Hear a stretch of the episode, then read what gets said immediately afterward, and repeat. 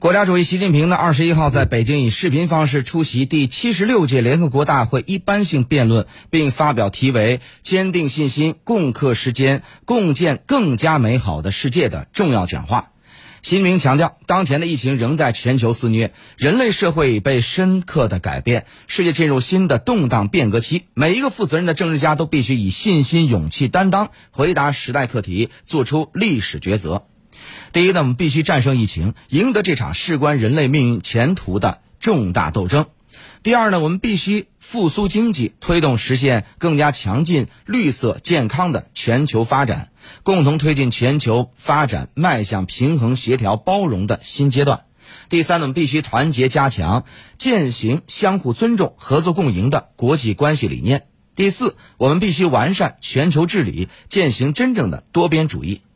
习近平最后强调，世界又站在历史的十字路口。我坚信，人类和平发展进步的潮流不可阻挡。让我们坚定信心，携手应对全球性威胁和挑战，推动构建人类命运共同体，共同建设更加美好的世界。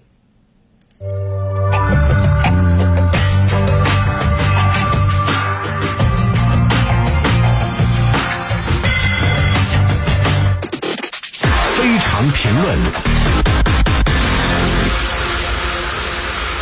那么，在这次联合国大会的一般性辩论上啊，呃，习近平主席的讲话应该说是振聋发聩啊。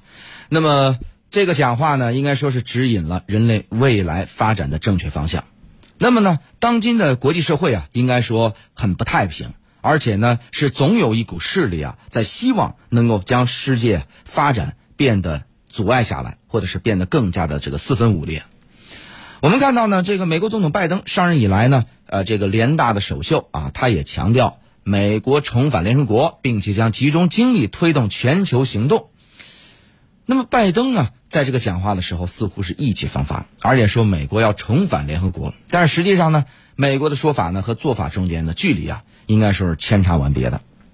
美国现在在做的是什么呢？联合国秘书长前两天还在提醒说，中美之间现在气氛呢非常紧张了。而我们也知道，这是美国单方面造成的。但是美国现在呢，这个表态说，我们和中国之间是竞争，完全没有对抗，也没有冲突，所以美国根本不知道，或者说是美国装作不知道他到底怎么样，或者是和其他的国家打交道。那今后美国应该怎么样和这世界打交道呢？我想，习近平讲话当中啊提的是非常关键，就是各国之间应该是相互尊重。你强推自己认为的比别人高级的所谓的民主，或者是用一些军事手段，最终的效果呢，就是适得其反。包括我们刚才啊，这个也讲到的，包括这个之前咱们在节目当中也说到的，你像伊朗总统莱西的这个首次讲话也提到了，就是说美国，你别再用你的这套霸权主义去影响世界了，因为世界已经变了。其实，美国一直以来在和世界打交道的这个过程当中啊，秉持的就是一种傲慢和偏见。他认为他自己所有的一切都是对的，都是正确的，一切都是高明的。所有的国就其他国家呀，都是有问题的。但是我们看最近的国际局势，无论是美国仓促啊从阿富汗撤军，还是美国为了自己的国家战略的转型，为了他的印太战略，拉着澳大利亚、英国来打造新的对抗或者包围中国的小圈子。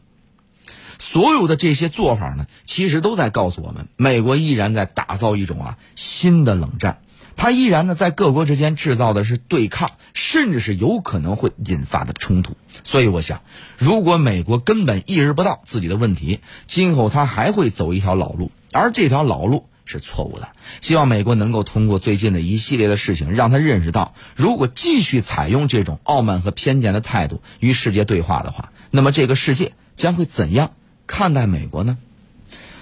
好，我们再来关注一下其他方面的消息。您正在收听的是《私家车看天下》。